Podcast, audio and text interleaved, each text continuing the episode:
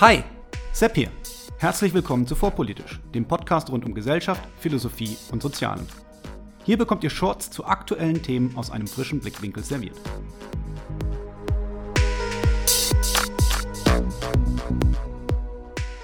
Hallo und herzlich willkommen zu einer neuen Ausgabe von Vorpolitisch Meets. Heute mit Caroline Roscher-Laxuli, Autorin von Die Frau jenseits der Schleier. Mein Weg in den Salafismus und wieder hinaus. Hallo Caroline. Hallo, schön, dass ich da sein kann. Danke. Gerne, gerne. Schön, dass du dir die Zeit genommen hast. Vielen Dank, dass du gekommen bist. Normalerweise fange ich meine Folgen immer damit an, dass sich unser Gast kurz selber vorstellt, denn die Leute kennen dich ja noch nicht. Weil dein Buch aber sowieso autobiografisch ist, würde ich sagen, überspringen wir den Teil mal und äh, steigen quasi medias in res ein. Du schreibst ja in den, deinen Weg in den Salafismus und wieder hinaus. Das heißt, also du bist Muslima? Genau. Genau, ich bin Muslimin. Ich bin 2006 konvertiert im Sommer und bin seitdem Muslimin. Genau, und weil du es ja schon gerade sagst, du bist konvertiert, das heißt also, du bist da nicht reingeboren. Wie bist du aufgewachsen? Wie ist dein, wie war dein Elternhaus? Also ich bin ganz atheistisch aufgewachsen. Meine Eltern sind, waren und sind überzeugte Atheisten. Ja, vielleicht typisch auch für Ostdeutschland. Ich komme ja eben aus, aus Ostdeutschland, ähm, bin da auch aufgewachsen und bei uns hat Religion keine Rolle gespielt. Also jetzt in dem Sinn, dass es irgendwie eine irgendwie in der Praxis eine Rolle gespielt hätte, dass es irgendwie, dass wir irgendwie religiös gewesen wären. Natürlich haben wir auch, also meine Eltern sind sehr belesen gewesen, immer noch natürlich meine Mutter. Und ähm, wir haben natürlich auch über verschiedene Religionen gesprochen, wenn, wenn sich das ähm, ergeben hat. Aber meine Eltern waren auf jeden Fall immer sehr eher kritisch eingestellt gegenüber zum Beispiel der Institution Kirche oder auch allgemein gegenüber Religion. Also das hat in dem Sinn keine Rolle gespielt. Ich war mal als Kind, hatte ich mal, glaube ich, zwei, drei Stunden, wollte ich unbedingt zur Christenlehre gehen. Das, das durfte ich dann mal mitmachen. Habe das dann aber auch wieder aufgehört, weil, weil das äh, meine Eltern auch kritisch gesehen haben, was dort den Kindern beigebracht worden ist. Und ja, dann hatte sich das dann auch schon wieder erledigt. Aber so. Okay, das heißt also, von Kindheit her hast du da wenig Berührungspunkte gehabt. Du hast dann aber ja Orientalistik und Islamwissenschaften studiert, richtig? Also ich hatte mich eingeschrieben für Orientarchäologie, Indologie und Arabistik ganz am Anfang, als ich angefangen hatte zu studieren. Habe dann aber schnell die Orientarchäologie wieder rausgeschmissen aus meinem Plan, weil das zu viel geworden wäre. Und hatte dann am Anfang erstmal Indologie und Arabistik studiert und bin dann irgendwann zu Indologie und Islamwissenschaften gewechselt. Und das ist jetzt interessant. Äh, magst du uns ein bisschen erzählen, wie es auf diese Auswahl gekommen ist? Denn, wie gesagt, einen vorherigen Bezug, zum Beispiel zur ja, Arabistik oder der Islamwissenschaft, hattest du ja meines Wissens nicht. Genau, also das, das hat sich so ein bisschen entwickelt. Also da war ja dann, ich glaube, ich war in der 11. Klasse, da war der 11. September und da habe ich dann angefangen, mich so ein bisschen politisch zu interessieren für das Weltgeschehen. Und da war natürlich Islam, die islamische Welt ein großes Thema. Da kam ich erstmal, so hat sich da so ein Interesse entwickelt überhaupt für, für politisches Geschehen in der Richtung. Und ähm, Archäologie hat mich eigentlich seit früher Kindheit schon interessiert. Es hat mich immer fasziniert. Und ich kam dann durch einen Bekannten von meinen Eltern ähm, so zu dem, zu dem Thema so, so Mittel-Zentralasien, Afghanistan, Pakistan, weil er dort gereist ist in, in seinen jungen Jahren als so, so diese typische Hippie-Bewegung, die ja auch irgendwie nach Afghanistan gereist ist und dort irgendwie sich aufgehalten hat. Und da war er eben auch und hat dann davon erzählt, also war, war sehr begeistert und, und hat es sehr, sehr blumig und sehr, ja, sehr, sehr toll für mich ähm, erzählt, so als er zu Besuch war bei meinen Eltern. Und da habe ich dann angefangen, mich auch mit dieser Gegend zu beschäftigen, mit Afghanistan, habe darüber gelesen. Und dann habe ich gedacht, ich möchte was studieren, was mich eben dort auch hinführen könnte in diese Gegend, also wo ich dann vielleicht Forschungsreisen machen könnte und so weiter. Und ja, und wollte das dann mit der Archäologie verbinden und habe mich dann für Orientarchäologie entschieden gehabt und habe dann geguckt, was was muss man verbinden oder was kann man verbinden, weil man kann ja nicht nur einfach studieren oder konnte man damals jedenfalls nicht. Und ähm, bin dann auf die Arabistik und Indologie gekommen und bin dann halt irgendwie in der Arabistik und dann später Islamwissenschaft hängen geblieben, sozusagen. Okay, also die, die Region, die Landschaft, die Kultur, die haben dich angezogen. Aber zu Sehr, ja. der Zeit war das Religiöse noch nicht äh, damit verbunden für dich, oder war das da auch schon Teil der Kultur, dass du das anziehend fandest? Nee, nicht wirklich. Also tatsächlich nicht. Das kam dann erst später, weil das ja dann sowieso Studieninhalt war, kam das dann eher später. Also es war wirklich eher so die Kultur, die Sprachen auch, ja, die Landschaft sowieso. Das heißt also, du hast auch Arabisch lernen dürfen, Schrägstrich müssen. Das ist ja nicht ganz leicht. Ja, also ja, natürlich. Also es war, wie gesagt, Arabistik, das, da geht es ja dann vor allem um die arabische Literatur und Kultur. Und da haben wir natürlich auch Arabisch gelernt. Also Hocharabisch, genau. Ja, ich habe das, habe das mal probiert. Ähm, ich weiß aus eigener leidvoller Erfahrung, dass das nicht leicht ist. Ähm, Ja, ich war da mit großer Begeisterung dabei, tatsächlich, ja. Hat mir viel genau. Spaß gemacht. Genau. Und da hast du, du dann ja auch äh, während der Studienzeit deinen Mann kennengelernt, richtig? Ja, richtig, genau. Also hatte jetzt auch nichts mit dem Studium zu tun. Das war dann eher unabhängig davon. Wir haben uns, also ich hatte ja in Halle studiert, in Leipzig gewohnt und bin dann immer gependelt mit der S-Bahn nach Halle.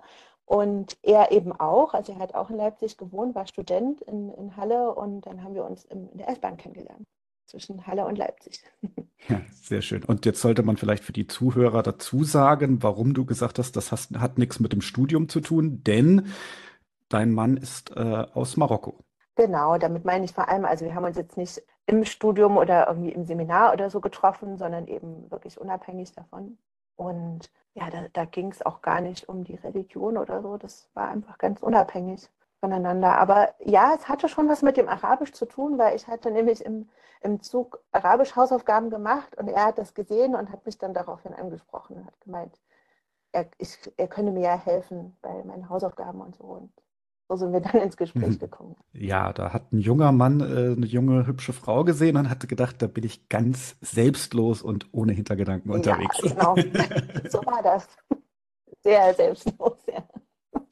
Ähm, genau, aber es hat ja gehalten und ihr seid immer noch äh, verheiratet, auch ähm, mit Kindern. Also Genau. offensichtlich habt ihr euer Glück gefunden, also ein sehr schöner Zufall. Wie ist es jetzt Ja. gekommen, dass du von der Beschäftigung mit dem Islam als ja, Gegenstand deiner Studien, also einen wissenschaftlichen Zugang dazu gekommen bist, zu sagen, ich fange an, mich damit zu identifizieren. Ich glaube das, ich möchte da ja, Muslimin werden. Ja, das ist immer eine gute Frage, ne? Ich finde es immer schwer, das zu beschreiben. Ich fand es auch schwer im Buch, das zu beschreiben. Ich hoffe, es ist mir so ein bisschen gelungen, weil das, das hat ja viel mit, mit Gefühl zu tun oder viel mit, so mit Emotionalität, ne? Also ich finde das schwer, jemanden zu beschreiben, warum man glaubt, wenn der andere nicht glaubt, so, ne? Also wenn man das vielleicht nachvollziehen kann. Ähm, weil das ja für mich auch so was ganz Persönliches ist. Das, das kam stückchenweise, also so, ähm, es war jetzt nicht von heute auf morgen, sondern das war halt so, ging über eine längere Zeit. Ich hatte dann, wie gesagt, ne, ich habe mich im Studium angefangen damit zu beschäftigen, ähm, hatte dann auch einige Leute getroffen, so zwei, drei, die auch konvertiert sind, wo dann so das erste Mal für mich das so in den Fokus gerückt ist, dass man das ja auch kann, dass es überhaupt geht. Also es war gar nicht so in meinem Kopf drin. Und ja, aber auch da war das noch nicht so für mich. Also ich dachte so, das könnte jetzt für mich irgendwas sein. So im Gegenteil. Also ich habe da auch immer viel mit meinem Mann diskutiert, obwohl er war nicht, war nicht so der, der praktizierende Muslim, aber er hatte eben schon auch so seinen Glauben, ist ja auch damit auch aufgewachsen.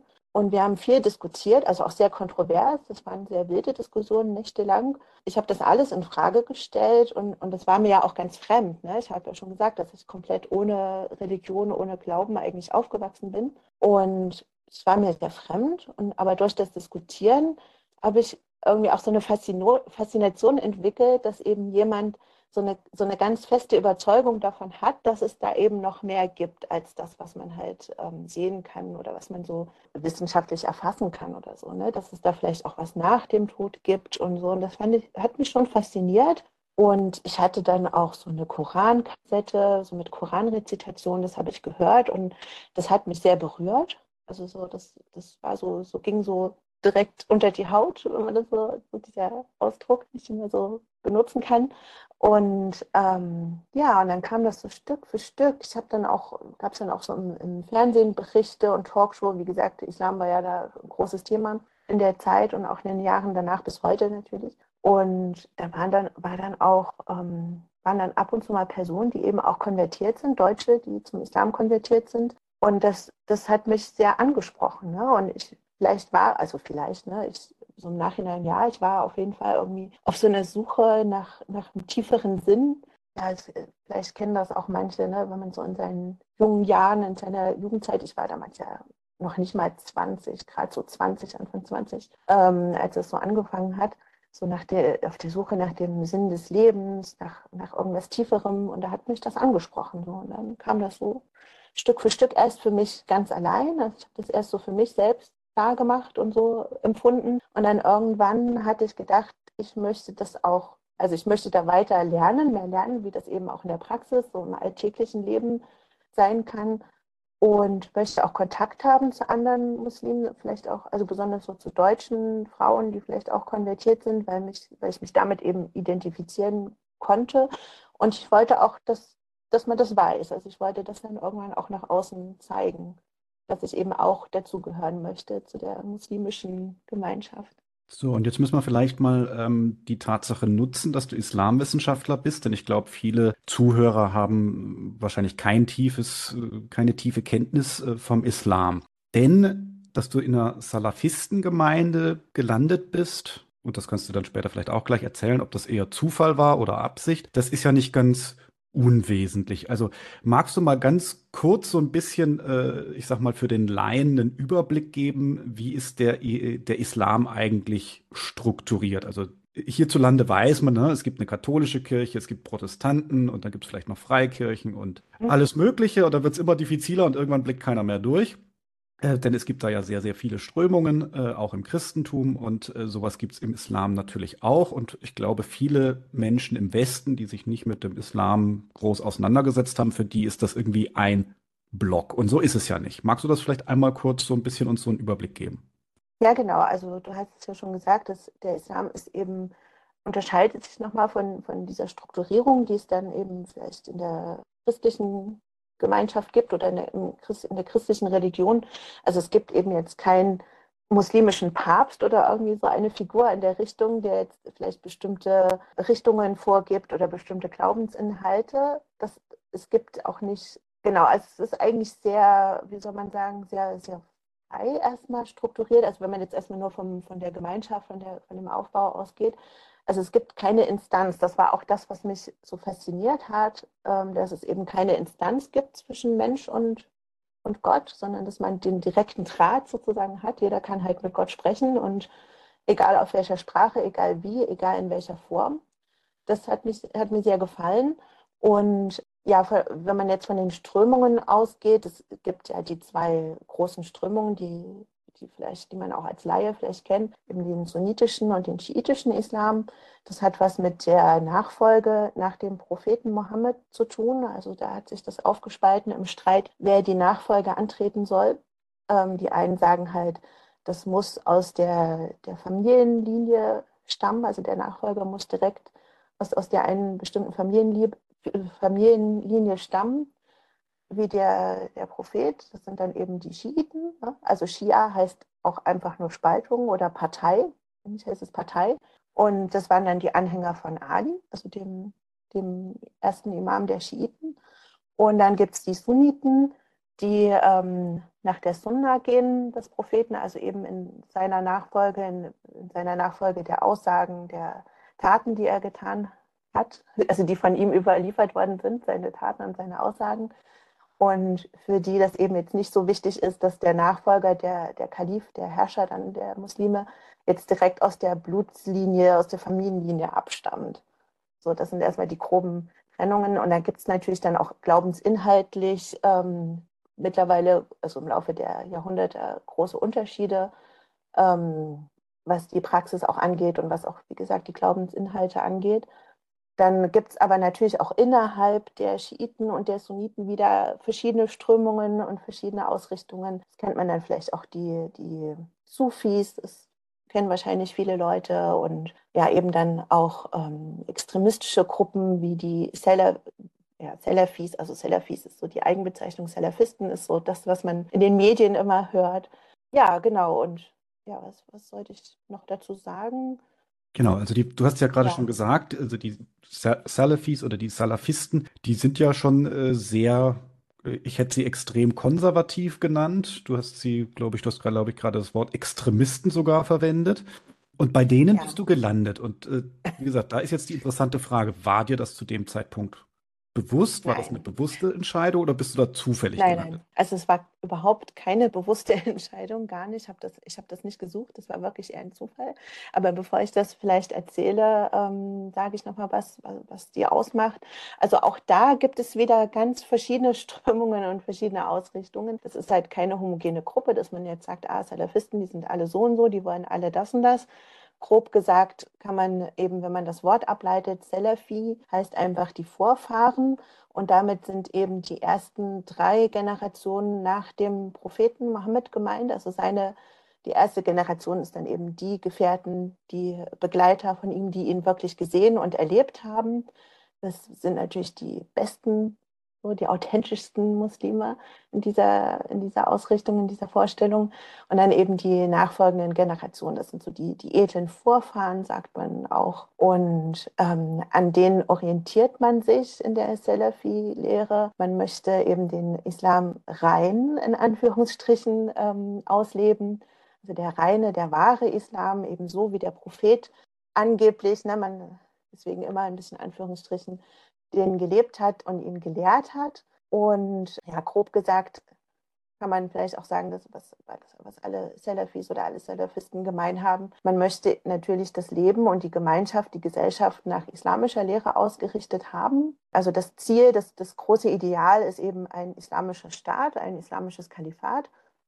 Und nur die in den, in den Mitteln unterscheiden sich die einzelnen Gruppen dann. Also es gibt eben von ganz krass Dschihadisten, die dann wirklich auch den bewaffneten Kampf als Mittel legitim finden, bis hin zu, wie sagt man, legalistische Islamisten, die dann eben ähm, auch das Ziel politischer Islam haben, aber das eben dann über andere Mittel erreichen, wie dann so über Wahlen oder ne, so eine islamische Partei gründen und dann über diese Wege ähm, die Gesellschaft bestimmen und, und mitformen wollen. So, das kann man sagen, dort, wo ich war, in dieser Gemeinschaft, in der ich gelandet bin, das war, also wir haben uns auch Salafis genannt. Wir haben gesagt, wir, wir richten uns nach der Lehre der Salafia, eben abgeleitet von dem Wort Salafi. Und aber bei uns war das so, oder unsere Gruppe war so, die, wir haben ähm, Gewalt abgelehnt, also Gewalt als Mittel absolut abgelehnt. Ähm, auch Mittel wie Demonstrationen oder irgendwelche öffentlichen Kundgebungen oder so haben, hat diese Gruppe abgelehnt, sondern das war dann vor allem ausgerichtet auf so eine Selbsterziehung, also die eigene kleine Umgebung, die Familie, die, die größere Gemeinschaft, die Moscheegemeinschaft eben ähm, so zu formen, dass man eben möglichst nah an den Lehren des Propheten lebt. Das war so das Ziel. Ja, und wie bin ich dort gelandet? Also wir, wir sind dann irgendwann nach Köln umgezogen ich habe dann in Bonn studiert und wir haben in Köln gelebt. Und ich bin dann immer, eben als ich dann schon, schon für mich klar hatte, ich bin Muslimin ähm, und ich suche jetzt Anschluss an eine Gemeinschaft, bin ich immer an so einer Moschee vorbeigegangen, so eine ganz kleine, typische Hinterhofmoschee, wo dann freitags immer die Männer draußen standen und die standen dann in ihren weißen Gewändern und diese Kopfbedeckungen und so. Und das, das hat mich irgendwie fasziniert. Also das, ich fand das spannend. Ich hatte vorher, das, das habe ich im Buch gar nicht beschrieben, das kam da irgendwie gar nicht mit rein, hatte ich auch schon mal an einer anderen Stelle versucht. Das war so ein Verein für, für Bildung, vor allem für Frauenbildung. Und dort hatte ich auch schon mal gefragt, ob es denn nicht irgendwas gibt, irgendwie wie so ein Unterricht oder irgendwas, wo man eben mehr Praxis lernen kann für konvertierte Frauen besonders. Und die wussten aber irgendwie nicht so richtig, was, sie, was ich von ihnen möchte. Und ich konnte das auch nicht so gut erklären wahrscheinlich. Ich wusste selber nicht so richtig, was ich suche und habe dann dort nicht so Anschluss gefunden und aber diese Moschee hat mich eben sehr interessiert und dann hatte ich irgendwann mal, um diesen Kontakt zu finden, habe ich dann einen Brief geschrieben und den dort in den Briefkasten gesteckt und daraufhin rief mich dann die Frau von dem Imam dort an, die eben deutschsprachig war, also sie, sie sprach Deutsch, auch in Deutschland geboren und aufgewachsen und eine ganz, also ganz junge Frau noch noch ein Jahr oder zwei Jahre jünger als ich damals. Und sie hat mich dann eingeladen auf so ein Frauentreffen Und wie gesagt, ich wusste nicht, was das für eine Moschee ist. Ich wusste nicht, was das für eine Gemeinde ist. Und bin dann dorthin gegangen und das sah für mich alles sehr normal aus, war in einer kleinen Privatwohnung. Die, die eine Frau hatte gerade ein Baby bekommen. Das wurde dann dort gefeiert unter den Schwestern, also unter den muslimischen Frauen. Und ja, das sah für mich alles normal aus. Die waren sehr freundlich, sehr herzlich, wir haben uns gut unterhalten. Und ich bin dann auch an diesem Nachmittag direkt konvertiert. Also das war dann so ein bisschen über, überrumpelt. Also die, die Frau von dem Imam hat mich dann gefragt, ja, wenn du glaubst, dann kannst du ja jetzt gleich hier auch konvertieren und dann, also ja, warum nicht? Also was hält dich noch ab sozusagen? Und das habe ich dann auch gemacht und war erstmal glücklich und habe gedacht, ja, die sind alle normal und nett und irgendwie, ich fühle mich wohl. Und dann, ähm, ich habe ja diese Szene auch beschrieben im Buch, als, sie, als dann das Treffen so seinem Ende entgegenging und die Frauen sich angezogen haben. Ich dachte erst so, ja, sie waren alle so sehr relativ westlich gekleidet, also normal, ne, modern. Vielleicht die eine oder andere hatte schon so ein, so ein Kopftuch an, aber eher so, so klein, also jetzt kein, also was man so sieht auf der Straße auf jeden Fall. Bunte Farben, alles irgendwie, ja, ganz, ganz harmlos sozusagen. Und dann zogen sich die Frauen an zum Gehen und dann zogen eine nach dem anderen so ein langes, sehr langes Kopftuch an und lange Röcke und alles so dunkel, dunkelblau, schwarz, dunkelbraun, keine Ahnung, also alles so dunkle gedeckte Farben.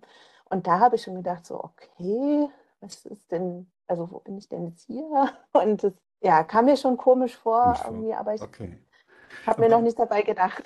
Genau, wenn ich da nochmal einhaken darf. Also ja. zum einen ist es ja offensichtlich so, also, ne, also es gibt da eine Geschlechtertrennung und ja. äh, wenn die Frauen unter sich sind, dann können sie natürlich ganz anders genau. ihre Reize zeigen und selbst wenn das nur die Haare sind, als wenn eben Männer dabei sind. Ähm, das andere genau. ist, du hast gesagt, du hast dort vor Ort direkt konvertiert. Magst du ganz kurz nur erklären, was es damit auf sich hat, wie das geht. Denn, äh, wie gesagt, die meisten kennen bei uns halt, ne, da geht man in die Kirche und da wird man dann getauft. So funktioniert es bei den Muslimen ja nicht. Also im Prinzip ähm, ist man einfach Muslim, wenn man an Gott glaubt und an Mohammed als den Propheten. Also das kann man auch einfach für sich selbst klar machen. Dann ist man eigentlich schon Muslim.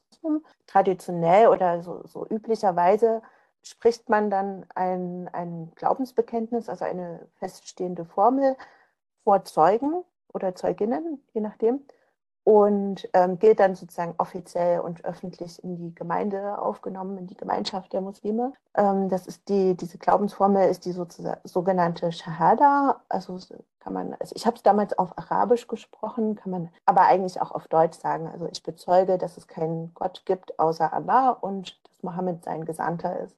Und ja, und das habe ich gesprochen und dann war ich Muslimin. Genau, so einfach geht das nämlich. So einmal, das. Äh, genau. einmal eben die Glaubensformel ausgesprochen und dann äh, vor Zeugen und dann gehört man eigentlich schon dazu. Also nur weil äh, im Judentum zum Beispiel ist, äh, ist äh, das mit dem Konvertieren ja ziemlich schwierig. Ja. Da muss man Kurse ja. machen und, und, und. Und äh, wie gesagt, beim Christentum eben die Taufe. Im Islam ist das sehr, sehr einfach. Wie du sagtest, eigentlich kann man das für sich selber entscheiden und man macht es damit eher nur, nur öffentlich, damit das vielleicht unseren Zuhörern auch klar ist. So. Und genau. Äh, genau. Also du sagtest ja jetzt, die waren erstmal ganz nett und das wirkte alles ganz westlich und dann beim Ende ja. zeigten sich dann aber schon diese konservativen ähm, Elemente. Das hatte ich ja aber dann nicht direkt abgeschreckt, wenn ich das richtig Nee, verstehe. also erst Erstmal schon, tatsächlich erstmal schon. Also die eine Frau zog dann auch irgendwie sogar einen Gesichtsschleier an, also den sogenannten Niqab und Handschuhe und das war mir doch fremd. Also das fand ich wirklich, äh, ja, fand ich, also ich hab, bin dann nach Hause gekommen und habe das meinem Mann erzählt und der meinte, oh, das, sind, das klingt aber extrem und passt ein bisschen auf dich auf und ja, guck mal, ob du da wirklich irgendwie nochmal hingehen möchtest. Also ich, ich muss vielleicht auch dazu sagen, mein Mann war halt damals überhaupt nicht aktiv jetzt irgendwie in der Moschee oder in der Gemeinde oder so. Sonst hätte man da ja auch schon Anschluss gehabt irgendwie. Das, das war halt eben nicht so. Also er hat das wirklich ganz privat für sich gemacht. Und ähm, ja, dadurch wusste er jetzt auch nicht, was das, was das genau ist und wer das genau ist dort. Also erstmal war ich schon ein bisschen skeptisch, auf jeden Fall. Ich hatte dann auch recherchiert über diese spezielle Moschee, habe dann auch irgendwas gefunden im Internet. Gab es irgendwie mal eine, einen Zeitungsbericht über eine, eine Durchsuchung. Also gab es schon so Kontakte zum Verfassungsschutz. Aber das hat mich nicht so richtig abgehalten. Also ich habe gedacht, nein. Und Ähm, es wird ja auch viel berichtet, ne? Und wer weiß, ob das stimmt und, und was da wirklich los gewesen ist und so. Ne? Also ich habe gedacht, ich war auch sehr neugierig, wollte das auch mal, ich wollte es wissen. So. Also ich war neugierig und wollte das herausfinden, was das wirklich für Leute sind. Ich wurde dann irgendwie zwei, drei Wochen später noch, noch mal eingeladen in die Moschee. Da gab es irgendwie so eine kleine Hochzeit. Und da haben die Frauen dann in der Moschee ähm, so ein bisschen also gefeiert, ne? zusammen gegessen, zusammen gesessen und so. Und da wurde ich dazu eingeladen. Und da habe ich gedacht, okay, gut, also da gehe ich jetzt nochmal hin. Ich möchte die Moschee ja auch mal sehen. Ich will das wissen, wie das da drin aussieht und wie das alles so abläuft. Und ja, dann bin ich da nochmal hingegangen. Und das war dann schon für mich auch interessanter, weil da habe ich dann auch viele deutsche Frauen getroffen, die eben auch in einer ähnlichen Lebenssituation wie ich waren, Studentinnen, irgendwie noch teilweise verheiratet, teilweise nicht verheiratet, also auch ohne Kinder. Und irgendwie war das sehr nah an mir. Also ich habe mich da, da eher verbunden gefühlt. Sehr nette, herzliche Frauen und wo man dann auch so, so, ein, so eine freundschaftliche Verbindung gespürt hat, auf jeden Fall zuerst. Und mit denen hatte ich dann mehr Kontakt. Wir haben uns dann auch so getroffen. Dann gab es ähm, sonntags immer so einen Unterricht für Frauen, für, für eben für, für deutschsprachige und konvertierte Frauen, wo wir dann zusammen Koran gelesen haben oder eben auch Haditha, also kleine Texte, in denen überliefert wird, was der Prophet gesagt und getan hat. Und ja, darauf, da wurde dann der Kontakt auch immer enger. Und ja, ich würde sagen, das, das war so ein bisschen parallel, ne? So erst über die Freundschaften vor allem auch, über die, so, eine Gemeinschaft. Und dann auch durch die Unterrichte gab es dann immer eine, so, so Stück für Stück eine engere Bindung. Und dann irgendwann war ich da ganz schön drin. Und war dann auch überzeugt dort. Also ich habe das dann schon, ich habe mir dann eben, ich habe natürlich auch gefragt nach diesen Durchsuchungen, was das war und so. Und dann gibt es eben immer diese Erzählungen, ne, dass ja, das sind die Medien, die stellen das so dar und die, die haben was gegen uns, weil wir eben so diesen wahren Islam leben und das finden sie natürlich extrem, aber das ist ja alles nicht so und ja, das ist so, ne? Solche Ausflüchte. Und da wurde wohl auch nichts gefunden bei dieser Durchsuchung. Es wurde jetzt nicht irgendwie irgendwas festgestellt, was jetzt gegen das Gesetz war. Und ja, und dann ist man da irgendwie Stück für Stück drin. Das war alles sehr einfach. Also ich habe ja gesagt, ich war so ein bisschen auf der Suche nach Antworten auf die großen Fragen, was ist der Sinn des Lebens, was passiert nach dem Tod. Und da gab es eben sehr sehr gute Antworten. Ne? Die hatten, habe das irgendwo auch geschrieben, so Angebot und Nachfrage. Also ich habe irgendwas gesucht, die hatten das Angebot und, und die haben, die sind natürlich auch sehr offen, wenn jemand kommt und sich interessiert und dann auch dabei sein will, da wird man sehr gut angenommen. Das sind so verschiedene Ebenen.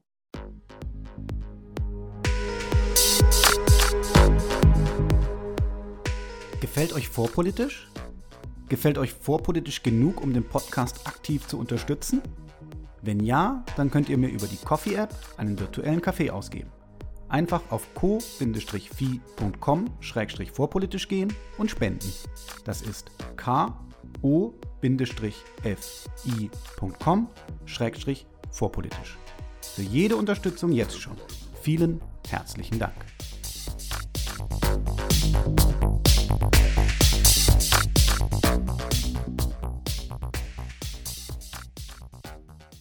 Genau. Und du warst ja, wie gesagt, eine atheistisch aufgewachsene, moderne westliche Frau. Und ähm, wann hast du dann angefangen, für dich zu entscheiden, zum Beispiel auch Kopftuch zu tragen? Hast du deine Kleidungsstil geändert? Hat man dich da hingedrängt oder hat man das eher so subtiler gemacht oder ging das alles von dir aus? Wie, wie ist dieser Prozess abgelaufen? Also das, das auch da gab es auch verschiedene, verschiedene Begegnungen, sage ich mal. Also wie gesagt, ne, ich kam da so mit meiner Jeans und lackierten Zehennägeln und keine Ahnung, also ganz modern, ne? also ganz normal, ähm, Studentin halt. Und dann gab es Frauen, ein, also einige wenige, die dann das wirklich so ganz direkt brachial gesagt haben, ja, das ist aber verboten. Also zum Beispiel Nagellack, das ist aber verboten, das musst du wegmachen. Und das hat mich dann immer eher so ein bisschen abgeschreckt, aber so der Kontakt zu den anderen Frauen, die eben auch in einer ähnlichen Situation waren wie ich, das war dann schon eher, ähm, ja, da hat man das so zusammen ge ge gelernt, in Anführungszeichen. Also zusammen ist man dann irgendwie dahin gekommen. Zuerst halt, also ich habe dann, ich bin im Sommer, war das, bin ich konvertiert und dann im, im, ein paar Wochen später war ich mit so einer Gruppe von Frauen in Berlin. Das waren dann aber, war wieder eine andere Gruppe, die habe ich aber eben durch die eine Frau aus dieser Gemeinde kennengelernt. Das war so eine, so eine Gruppe von den Gülen. Ich weiß nicht, ob dir das was sagt, die Gülen-Bewegung, die ja auch mir, mir sagt das was, aber ja, vielleicht solltest du es für die Zuhörer nochmal in wenige Worte fassen. Ja, also da bin ich tatsächlich nicht so eine Expertin drin, aber es gibt da auch gute Berichte darüber. Das ist eben eine, eine Bewegung aus der Türkei.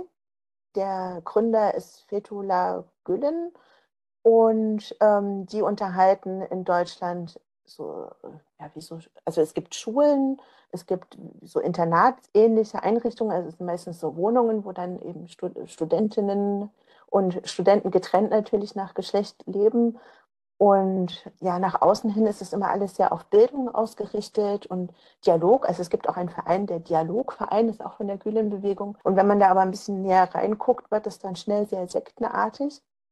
Also es ist eine islamische Gruppe auch, aber auf jeden Fall, wie gesagt, sehr geschlossen.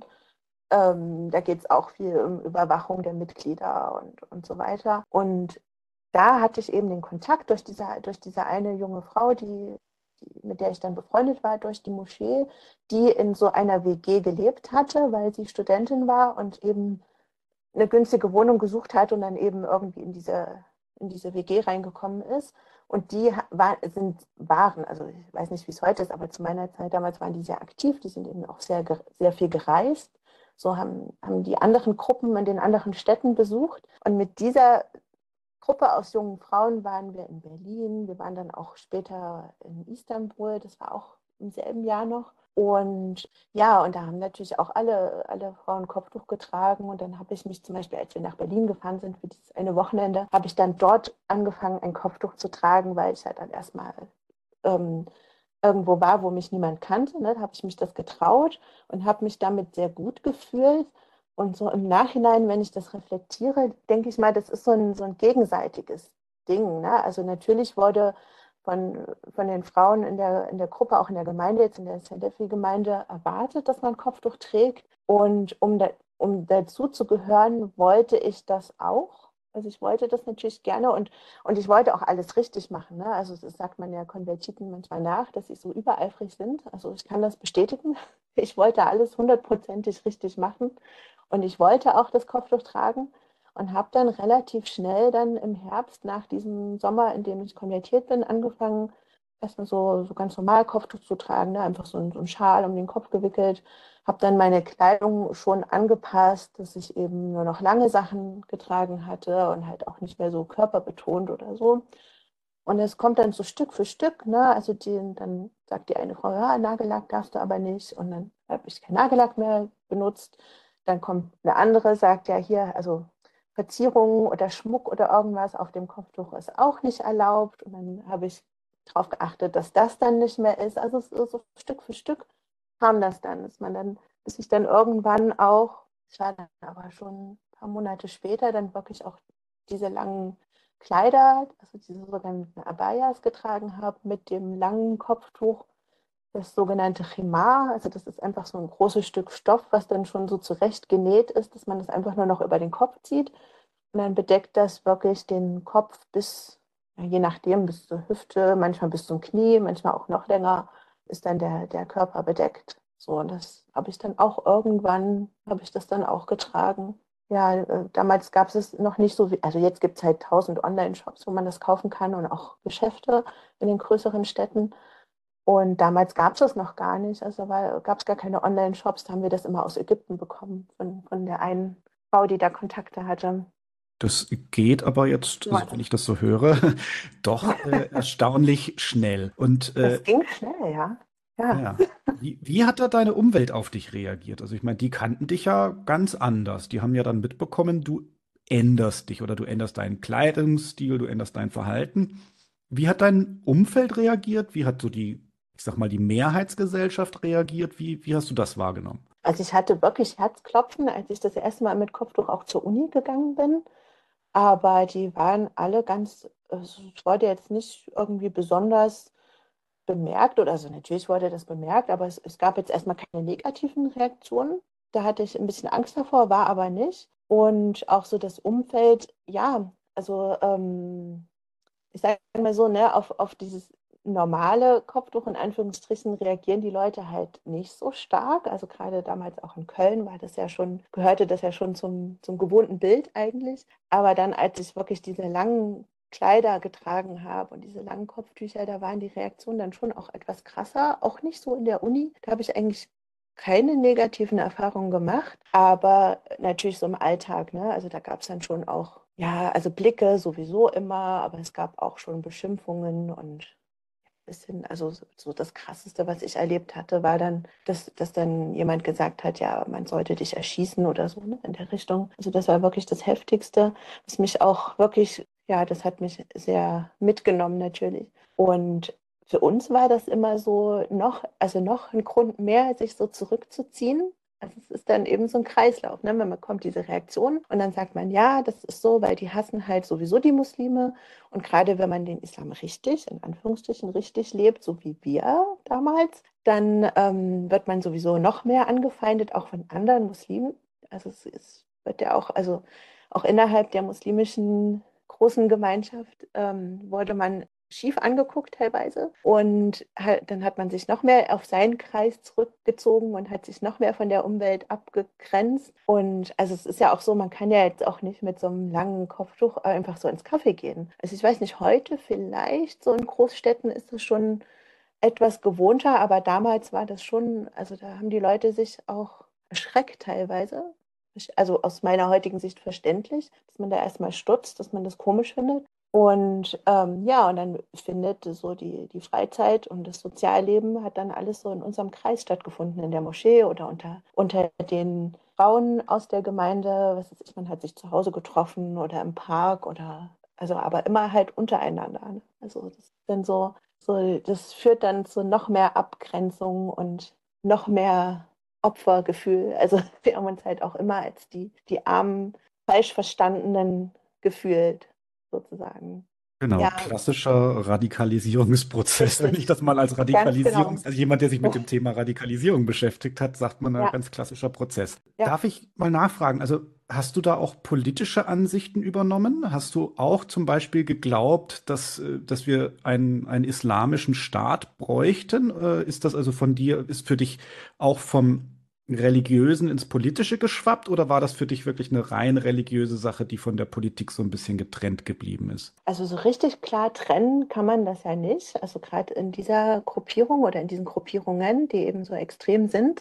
Also wir, wir, na, also diese Gemeinschaft, wo ich war, die, die Salafis dort in dieser Moschee, haben schon geglaubt und ich dann eben irgendwie auch, dass, dass das Beste ein islamischer Staat ist und zwar nach, nach Salafi-Vorbild, also nach salafistischem Vorbild, dass halt Demokratie nicht islamisch ist, also dass, das, dass wir das ablehnen müssen, weil das eben nicht zum Islam gehört. Vielleicht muss ich auch dazu sagen, es gab halt viel so, also so, so Vorschriften, die ich aus heute, heutiger Zeit völlig absurd finde, dass, dass wir uns eben auch selbst und gegenseitig und untereinander vorgeschrieben haben, was dann natürlich von, von Autoritäten kam, eben diesen Gelehrten, diesen Salafi-Gelehrten, salafistischen Gelehrten. Kann ich nachher auch noch mal was dazu sagen die, ähm, wen man zu lieben hat, wen, was man mögen darf und was man ablehnen muss. Und dazu gehört eben auch, dass man die Demokratie ablehnt, dass man westliche Vorstellungen ablehnt. Und wie gesagt, Idealvorstellung war schon auf jeden Fall ein islamischer Staat. Aber wir haben immer geglaubt, dass das eben gerade nicht ist, also dass es auf der Welt keinen islamischen Staat gibt. Und da wir ja Gewalt abgelehnt haben und auch so Mittel wie Aufstände oder Demonstrationen, war das halt gar kein Thema, ob es jetzt zum Beispiel in Deutschland einen islamischen Staat geben könnte. Also das war nicht das Ziel, das, das, war, nicht, das war nicht das erste Ziel. Das erste Ziel war wirklich eher so die, die Selbsterziehung und die Gemeinschaft, so dass die Gemeinschaft so möglichst so lebt, wie es halt geht. Ich habe das schon geglaubt, aber ich hatte schon auch Probleme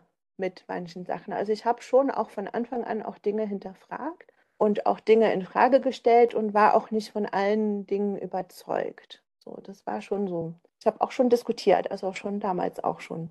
Genau, und du wolltest noch einen Takt zu den Gelehrten sagen, bevor wir dann zu dem Prozess kommen, wie du dich dann quasi auch wieder entfremdet hast. Ja, genau. Also das ist vielleicht auch nochmal ganz interessant und wichtig. Es gibt eben, also diese Gruppe nimmt halt ihre, ihre Ideologie, sage ich mal ganz klar, für mich ist das aus heutiger Sicht eine Ideologie gewesen. Immer noch, gibt es ja auch immer noch, aus Saudi-Arabien. Also eigentlich, eigentlich kann man auch sagen, es sind Wahhabiten.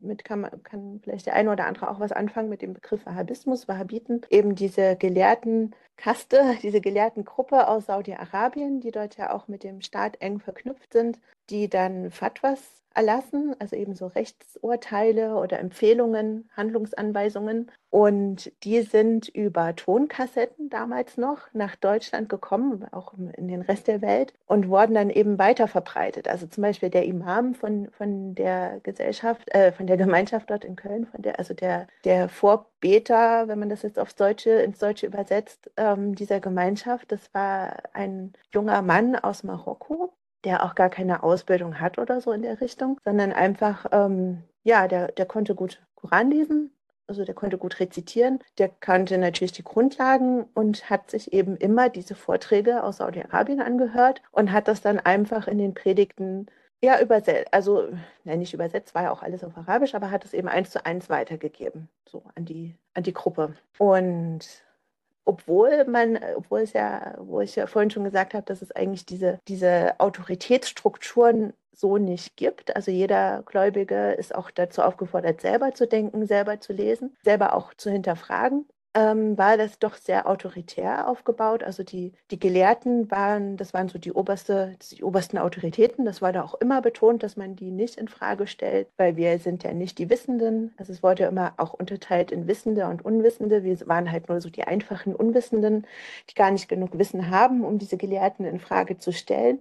Und dann eben die Gelehrten ganz oben, die dann auch wirklich ihr Leben lang studiert, also diese islamischen Schriften studiert haben und sich mit Koranauslegungen und so weiter beschäftigt haben. Und ja, und dann die, die einfachen Unwissenden sozusagen.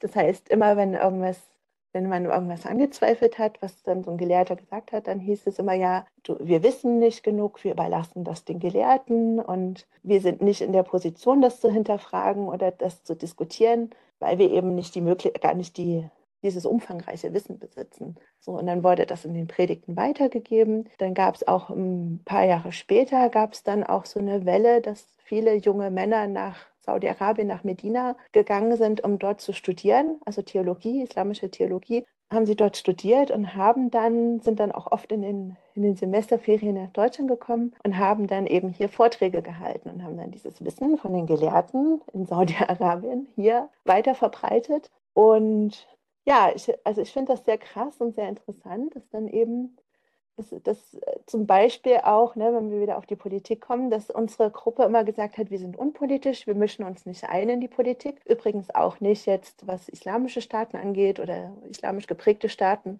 wie zum Beispiel Saudi-Arabien und so. Da haben wir immer gesagt, nein, da, da mischen wir uns nicht ein. Das, das, ist nicht an uns, da irgendwie was zu kritisieren oder was zu verändern. Sowieso Herrscherkritik. Ne? Also das war auch so ein Tabu. Man gesagt hat, wir dürfen nicht die muslimischen Herrscher kritisieren, weil das ja dann auch irgendwie Unruhe bringt und Schwäche und so. Und damit war, wurde es ja dann schon wieder politisch, weil wenn man gesagt hat, man darf jetzt den König von Saudi-Arabien nicht kritisieren, das ist ja auch eine Form von Politik. Also es ist ja dann wieder eine, eine absolute Unterstützung für, für dieses System dort in Saudi-Arabien. Ja, also ich fand, finde das sehr krass im Nachhinein, dass eben dieses, diese Ideologie aus Saudi-Arabien nach, nach Deutschland so getragen wird. Und ja, bis hin dann zu den Streitigkeiten. Da gibt es dann irgendwie an den Universitäten in Medina Streitigkeiten unter den Gelehrten, die dann immer die, die Studenten, die jeweiligen Anhänger des jeweiligen Gelehrten bis nach Deutschland, bis in diese kleine Mini-Hinterhofmoschee in, in Köln getragen haben, wo sich dann auch Gruppen gebildet haben und Lager und was weiß ich. Der eine hat mit dem anderen nicht mehr gesprochen und ja, solche Geschichten sind dann passiert.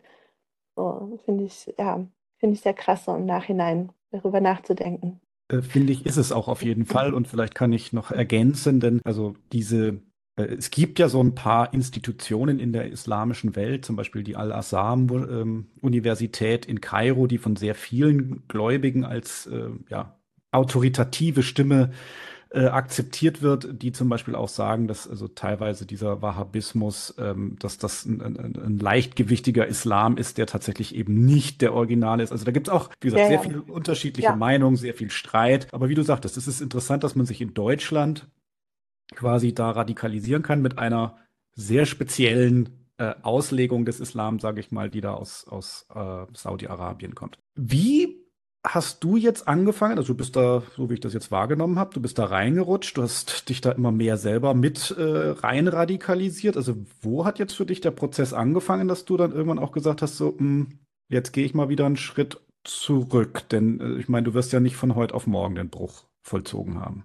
Das, das hat eigentlich mit angefangen, erstmal mit einer örtlichen Trennung, mit einer räumlichen Trennung, weil wir dann wieder zurückgezogen sind nach Leipzig. Ähm, wir hatten dann schon unser erstes Kind und hatten geplant, auszuwandern nach Marokko. Das ist nämlich auch so ein, ähm, so ein großes Thema in dieser Gruppen und in diesen Gruppen dieses Thema Hijra, was auf Deutsch Auswandern bedeutet und was eben auch aus dieser islamischen Frühgeschichte stammt, dass ja der Prophet von Mekka nach Medina ausgewandert ist, geflohen sozusagen ist, weil er eben in, in Mekka sein, seine Lehre nicht mehr verbreiten konnte und der Islam dort nicht mehr, nicht mehr gelebt werden konnte. Also die wir haben ja als unterdrückte Gruppe auch angefangen, die, die Muslime. Und daher kommt dieser Begriff Hijra. Und viele aus, diese, aus diesen Gruppierungen glauben eben, dass man in einem westlichen Land den Islam nicht so leben kann, wie er eigentlich gelebt werden sollte.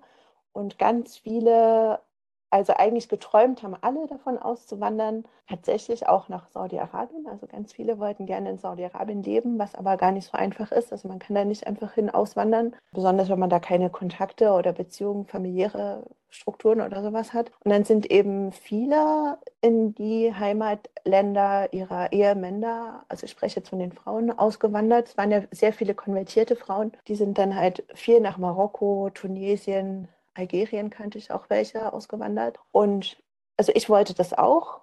Ich wollte auch nach Marokko auswandern. Und mein Mann war dann auch nicht, also er war dann auch dafür, ne? Der wollte, so hatte, fand den Gedanken auch gut, halt in die Heimat zurückzugehen und eben dort irgendwie sich was aufzubauen. Und darauf, da haben wir halt viele Jahre drauf hingearbeitet. Also er hat dann, dann dort eine, eine Wohnung gebaut im Haus, also auf dem Haus der Schwiegermutter sozusagen noch drauf. Also das Haus wurde gebaut und wir haben dann unsere Wohnung dort mit eingeplant und eben auch was so, so Lebensgrundlage und sowas angeht. Und aber bevor, äh, weil das halt nicht so schnell ging, haben wir dann gesagt, okay, die, letzt, die letzte Zeit, bevor wir dann wirklich endgültig gehen, wollen wir noch in der Nähe von meiner Familie sein, eben auch wegen dem Kind und so weiter. Da war da irgendwie so eine gewisse Sehnsucht da. Und dann sind wir nach Leipzig zurück. Und dann war natürlich erstmal die, die Trennung. Also da war dann ja nicht mehr, ich konnte ja dann nicht mehr jeden Tag oder regelmäßig dann in der Moschee sein oder bei den, bei den Frauen. Und ja, das war irgendwie hart für mich. Also ich fand, habe da ein bisschen damit gehadert. So, ich habe mich da auch erstmal abgeschnitten und getrennt gefühlt und hatte dann versucht, in Leipzig Anschluss zu finden an die Gemeinde hier. Und es gibt in Leipzig eine Moschee, die eben auch deutschsprachig ist, oder wo die Predigten auch auf Deutsch sind, neben Arabisch, und wo es auch diese viel Unterrichte gibt für Frauen, auch für Kinder. Die sind da sehr, sehr engagiert, die bieten da sehr viel an. Und das war eben auch die, auch die einzige salafistisch ausgerichtete Moschee hier, soweit ich weiß zumindest. Ja, und da habe ich versucht, Anschluss zu finden, war da auch ein paar Wochen oder Monate sogar da im Koranunterricht, also wo man das Koran rezitieren lernt und hatte mir auch den Unterricht für die Kinder angeschaut und da habe ich aber keinen Anschluss gefunden und wollte das dann auch irgendwann nicht mehr, weil mir die zu krass waren. Also so, das, das hat mir nicht gefallen. Es war, ähm, also gerade die Unterrichte für die Kinder haben mich sehr erschreckt. Ich fand das sehr autoritär, sehr, sehr ähm, viel schwarze Pädagogik. Also das, ja, das hat mich schockiert und da habe ich, hatte ich dann auch so ein paar Schlüsselerlebnisse, dass ich dann dort mit den Frauen gesprochen habe. Da ging es dann zum Beispiel um das Thema Blutspende, wo dann eine sehr junge Frau gefragt hat, die, also sie hat die Lehrerin dort gefragt, ob man denn Blut spenden darf als Muslimin. Und dann hat die Lehrerin gesagt, so, sie weiß jetzt nicht genau, also sie weiß jetzt nicht theologisch genau, ob das erlaubt ist, aber sie würde das ja sowieso nicht machen, weil man will ja nicht, dass die Ungläubigen das Blut bekommen von Muslimen. Also das war so ein Moment, wo ich dachte, oh nee, krass, also das, das teile ich nicht, das äh, ist mir irgendwie, das ist mir zu heftig.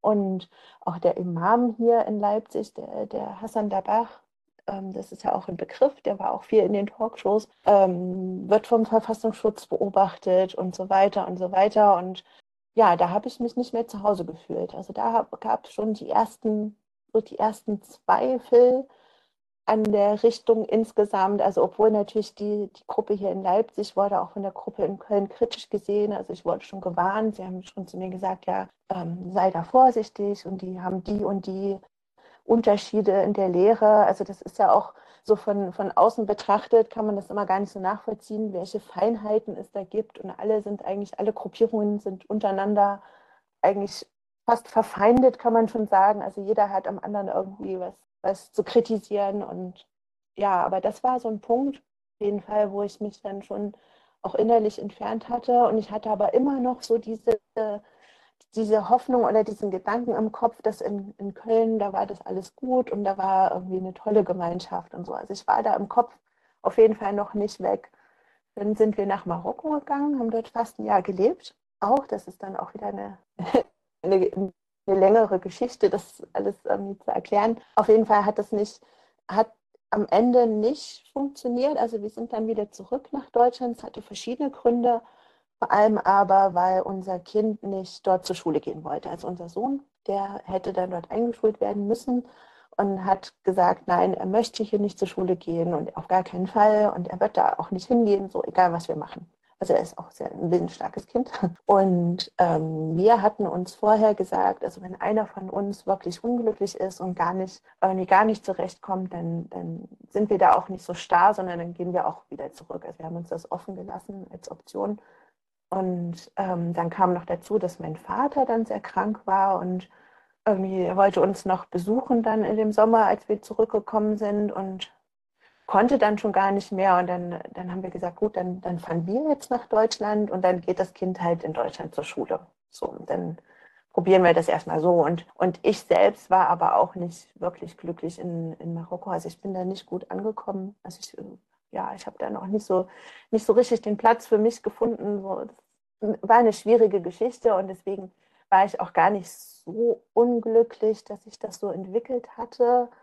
Im. Nachhinein habe ich dann auch gedacht, ja, vielleicht hat das Kind das gespürt, ne, dass da irgendwas nicht stimmt und hat es dann so gespiegelt. Also das ist ja manchmal faszinierend. Und dann bin ich zurück, zu mir zurück ähm, nach Deutschland und das war ganz schlimm für mich. Also es war, hat sich wirklich wie ein Scheitern angefühlt. So der Plan des Auswanderns, auf den wir ja lange hingearbeitet hatten, hat nicht funktioniert und ist irgendwie gescheitert. Dann kam dazu, dass dann mein Vater auch gestorben ist in dem Sommer. Also das ging sehr, sehr schnell. Das war sehr plötzlich und sehr unerwartet. Und dann war ich erstmal in so einem Loch. Also dann habe ich gedacht, so, jetzt bin ich hier, wo ich eigentlich gar nicht so richtig sein will aber Marokko hat irgendwie auch nicht funktioniert und mein Vater ist gestorben und ja, und ich hatte eine sehr enge Beziehung zu ihm. Bei allen Differenzen, was jetzt auch, was auch durch dieses Konvertieren und durch diese Art, glaube ich, des Konvertierens waren, ja, trotz dessen war irgendwie da eine enge Beziehung. Und ja, und dann war ich irgendwie verloren. Also ich gedacht so, hm, und jetzt? Was jetzt? Was mache ich jetzt? So, Hilfe. Und war dann auch in einer Art Depression, würde ich sagen, oder depressive Verstimmung, keine Ahnung. Also mir ging es nicht so gut und hatte dann fast ein Jahr so damit zu kämpfen, was mache ich. Ich hatte dann auch schon, schon irgendwie ein paar Monate später mich entschlossen, dann halt nochmal so eine kleine Ausbildung zu machen, weil ja, ich habe ja auch nie im, in meinem Gebiet da irgendwie gearbeitet. Also ich war ja nie wirklich als Islamwissenschaftlerin oder Indologin beruflich aktiv. Ja, und dann stand ich irgendwie da und dann habe ich, ich habe ja diese Szene auch beschrieben im Buch, dass ich, dass wir dann im Urlaub waren in Marokko noch mal nach einem Jahr, genau ein Jahr später.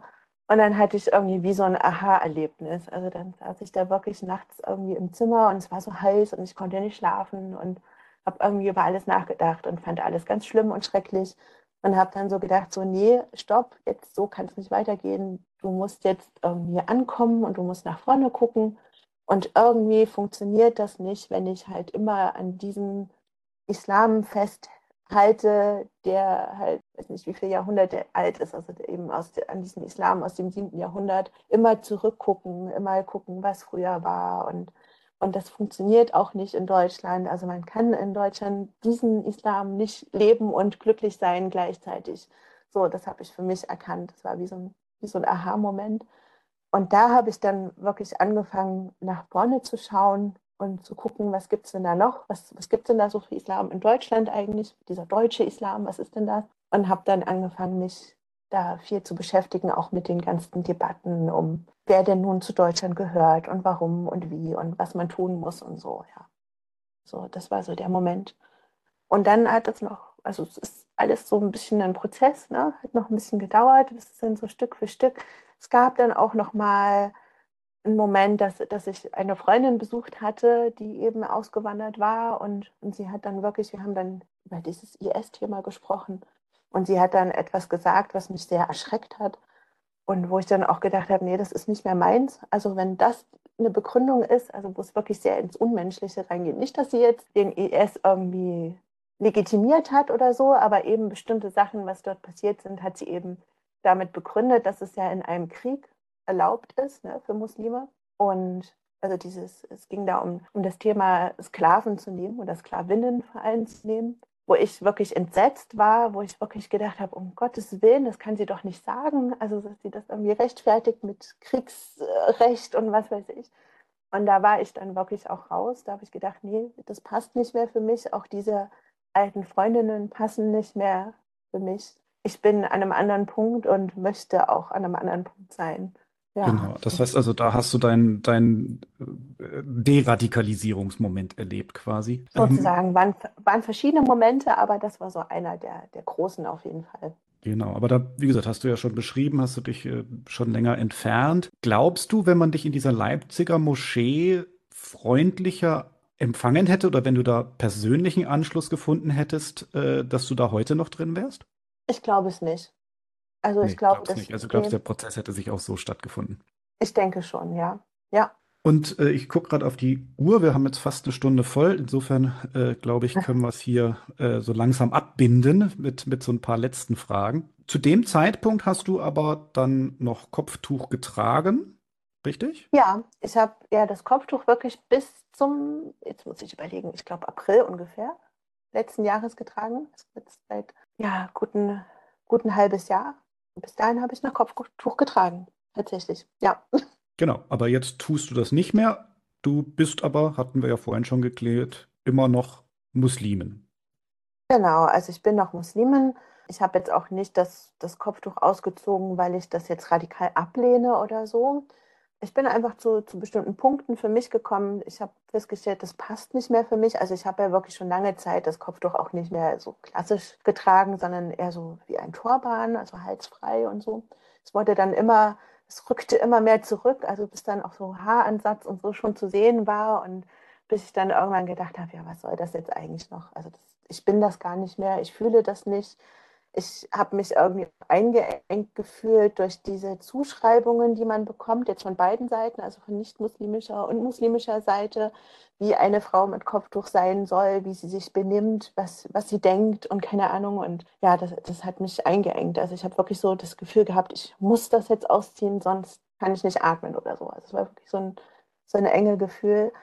Und ähm, ja, ich bin noch Muslimin, aber ich habe eben so meinen eigenen Weg für mich gefunden. Also mittlerweile sehe ich das als absolute Privatsache. Also ich spreche schon, ich spreche gerne über das Thema, weil ich das Thema an sich wichtig finde. Also gerade diese Radikalisierung und diese Deradikalisierung finde ich ein wichtiges Thema, worüber mehr aufgeklärt werden sollte, auch innerhalb der muslimischen Gemeinschaft weil viele Leute das, das gar nicht erkennen. Also viele, auch viele Muslime kennen sich gar nicht aus mit diesen, mit diesen Strömungen und, und sie erkennen auch die Stichworte nicht. Also es gibt so ein paar Wörter, wo bei mir so die roten Lampen angehen, also wo ich wirklich sehr empfindlich bin und wo ich sehr hellhörig wäre, werde und habe auch oft recht in meinem Bauchgefühl. Und ähm, deswegen finde ich das wichtig, auch darüber zu sprechen.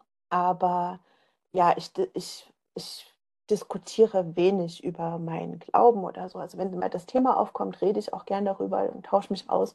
Ja, ich finde es manchmal ganz gut, dass man das auch nicht mehr so sieht auf der Straße, ne? dass man nicht immer sofort in eine Ecke gesteckt wird. Irgendwie, das ist ganz angenehm und ganz befreiend. Ich bin jetzt auch nicht mehr in einer, irgendeiner Moschee aktiv oder so und habe gar nicht mehr so das Bedürfnis, jetzt irgendeine Gemeinschaft dafür zu brauchen. Manchmal kommt das noch so, aber ja, meistens bin ich so ganz zufrieden so für mich zu regeln, für mich selbst.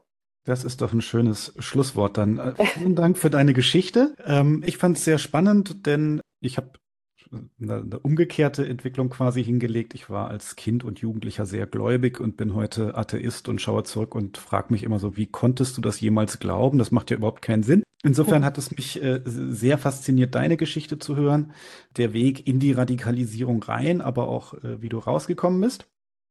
Und äh, ja. ja Vielen herzlichen Dank. Dank. für deine Zeit. Das war Caroline Roscher Laxuli. Entschuldigung, jetzt habe ich den Namen falsch ausgesprochen. Roscher Laxuli, die Frau jenseits der Schleier. Danke, dass ich sprechen durfte.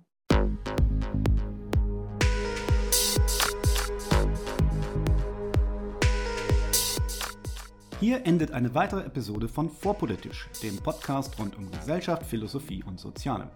Vielen Dank für eure Zeit. Und wenn es euch gefallen hat, hört beim nächsten Mal wieder zu und vor allem teilt den Link zu diesem Kanal auf Facebook, Twitter und wo ihr sonst noch unterwegs seid. Warum nicht jetzt sofort? Ich bin Sepp, macht's gut und bis zum nächsten Mal.